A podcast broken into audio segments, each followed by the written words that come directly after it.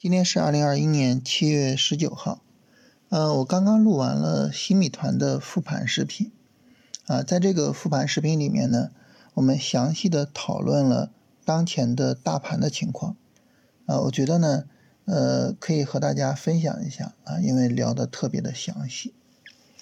那现在的主要情况啊，就是随着时间的延伸，啊，这个大盘的日线、短线调整呢，逐渐变得充分。啊，这个时候呢，呃，我们可以去选股票，啊，然后呢，等大盘啊出了相应的买入信号，就可以去做买入，这是主要的情况啊。当然，就是呃，如果说大盘没有这个情况，嗯，比如说明天大盘持续上涨，啊，或者是呢明天大盘大跌，是吧？啊，它没有什么底部的信息，啊，那我们就需要继续去等，啊，不是说。这个我今天选了股票啊，我明天就必须去买这些股票啊，不是这样的。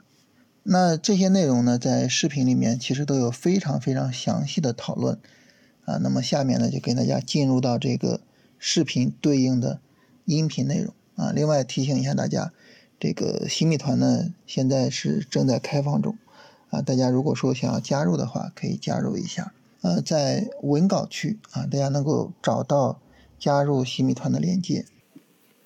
呃，咱们今天啊，在这个群里面聊了一下选股。那为什么我们今天要聊选股呢？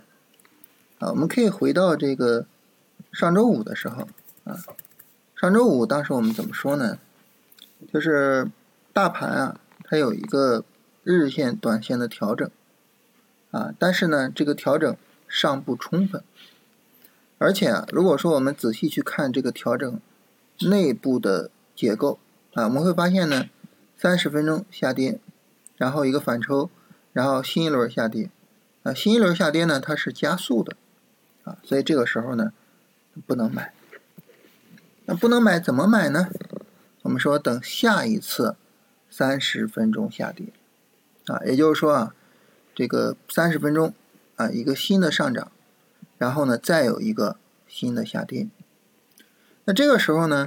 它可能会有两个情况出现。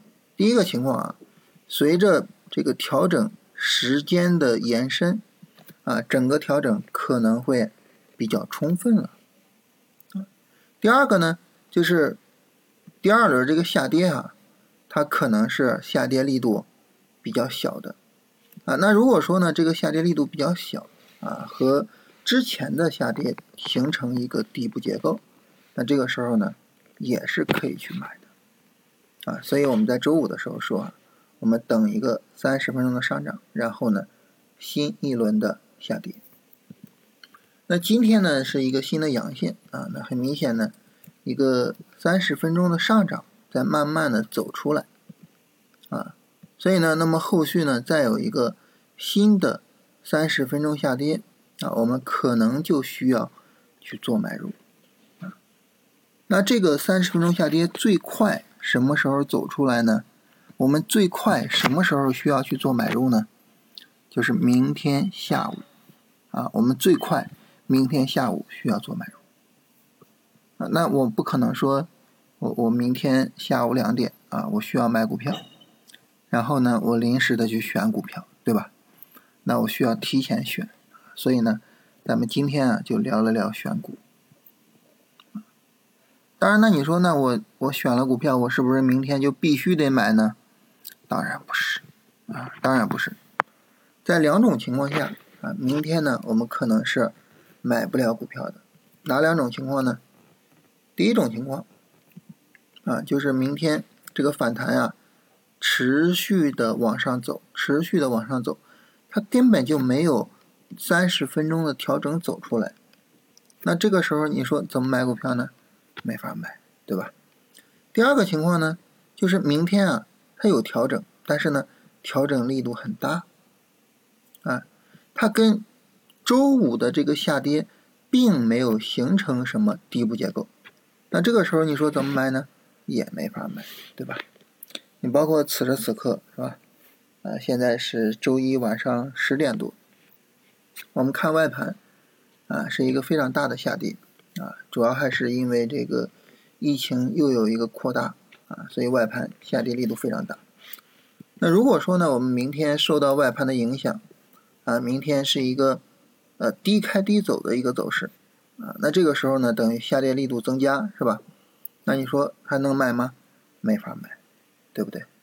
啊，这就是第二种情况，是吧？它没有底部结构，那怎么买呢？没法买。所以呢，就是我们今天选股票，但是并不意味着呢，到明天必然会买，啊，只是呢，我们为买入做一个提前的准备啊，避免到时候如果需要买而措手不及啊，主要是避免这个情况。因为说实话，很多时候我比较担心这个问题，就是很多时候呢，我们觉得，那我选了股票，我就肯定是要买的。那我既然把这个股票选出来，既然我看好它，那就无论如何都要买，啊，这个不是的，啊，大家知道我们反复的强调，啊，对于一个股票上涨来说呢，有四个力量在支撑着它的上涨。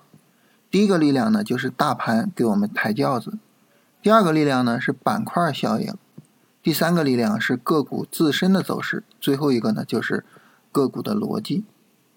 啊，那么对于我们来说呢？就是我们是希望啊，大盘能够很好的为我们抬轿子，啊，这个时候呢，我们股票做起来啊，我们转起来都会比较轻松啊，比较舒服。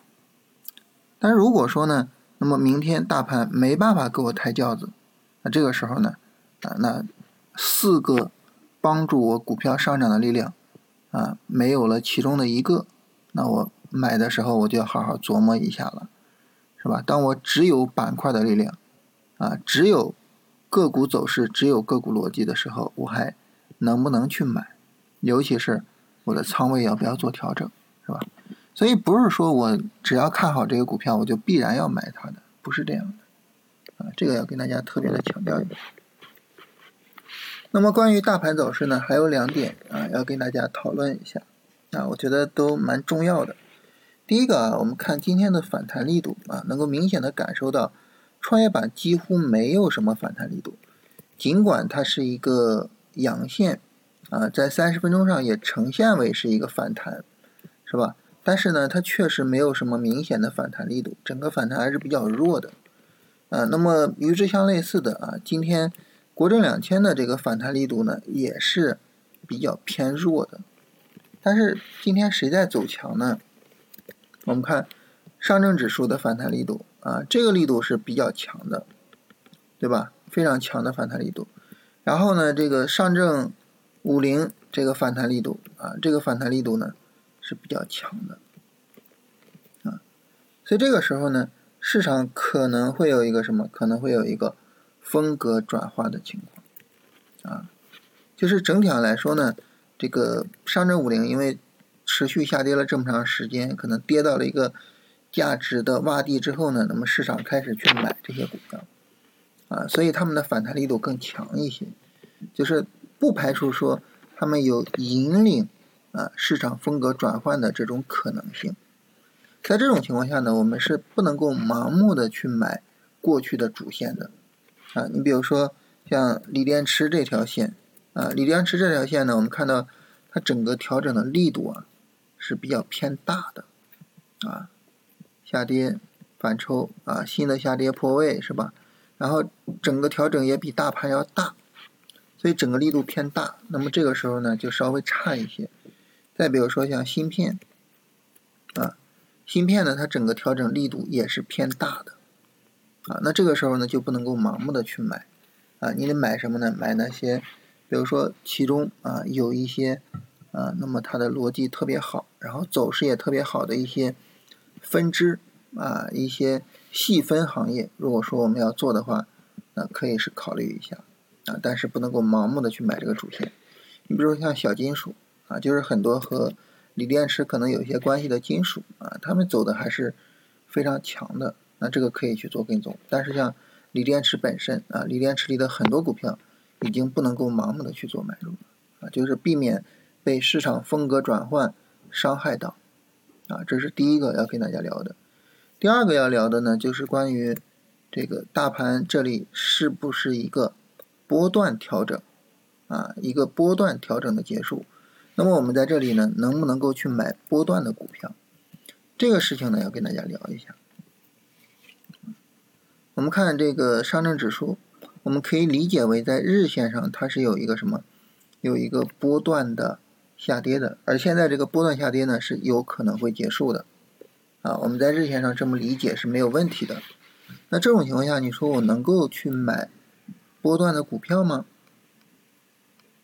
哎，这个就很值得我们去讨论，或者说，呃，它不能够贸然的去得出来一个结论，不能够说，你看上证指数。这是清清楚楚的一个波段回调，所以很明显可以买波段的股票，不能这么说。为什么？为什么？因为我们对照着最近这几个月以来的这个创业板持续的在创新高，国证两千持续的在创新高。那么我想请问，说上证指数这个波段下跌跌不动，它究竟是跌不动还是涨不动呢？对吧？它究竟是跌不动还是涨不动？这是第一个。第二个，如果说我因为这个我要去买波段的股票，那好，请问这个波段的股票我们要买什么股票？我们是要买此前持续上涨的股票，还是买同样有波段调整的股票？那当然，大家的答案很可能是，那我当然要买波段调整的股票了，是吧？那好，那这个波段调整的股票。它究竟是跌不动还是涨不动？而如果说我们要指望着此时此刻有波段调整的股票，它能够涨起来，能够有一个新的波段上涨，甚至于能够有一个大力度的上涨，我们需要一个什么前提呢？我们需要一个非常重要的前提，就是我们刚才说的风格转换，我们需要。风格真正的实现转换，我们才能够啊，在这个时候去买波段低位的股票，然后赚到钱。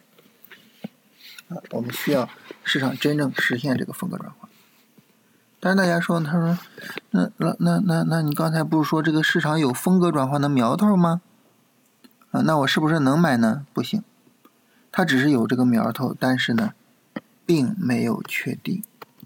啊，现在买啊，我觉得还是有点操之过急，尤其是啊，我们看上证五零，啊，上证五零这个走势呢，那么它明显的是一个持续下跌的情况，是吧？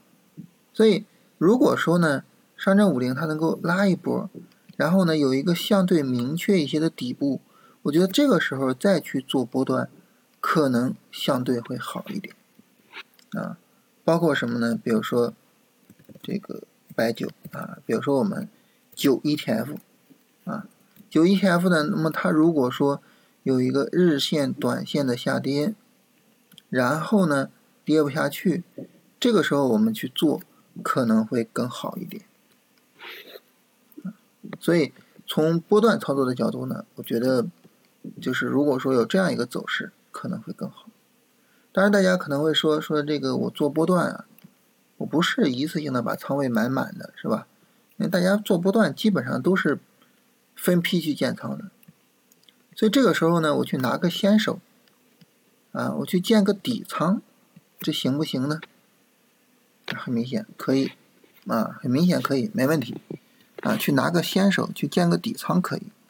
啊，但是呢，呃，你说我现在就直接把这个波段的主要仓位就打进去了，啊，我不留后手了，我我没有后续可以去加仓的空间了，那我觉得这个不合适，啊，这是跟大家聊一下关于波段啊，就是拿个先手是可以的，但是主要的仓位现在没法做。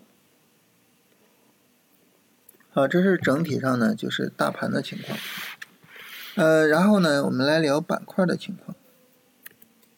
板块的情况，我刚才也说了啊，就是你像新能源车，啊，像锂电池，整个调的呢相对大一点，啊，半导体和芯片调的也大一点，所以很明显，这个之前的三大主线啊，现在呢还有一个是谁呢？就是光伏，啊，尤其是光伏里的呃 BIPV 的这个概念，啊，它整体上来说这个走势还是比较强的。啊，所以光伏这个板块呢是可以好好的去看一下的，啊，然后呢，呃，大家又聊到了一些其他的板块，啊，你比如说像小金属，是吧？啊，那么整个走势也是非常强的，啊，包括这个有色金属整个非常强，所以这个板块呢也是可以好好的去看一下。然后像稀土，啊，稀土整个板块也非常强。啊，也都很值得我们去看一下，啊，然后呢，像军工，呃，军工的话呢，它震荡有些剧烈，但是整体的走势还是很不错的，所以这些板块呢，我们都可以去跟一下啊，光伏，呃，金属，啊，然后这个稀土、军工啊，就这些板块啊，我们都可以去跟一下，啊，这是整体上这个板块的选择。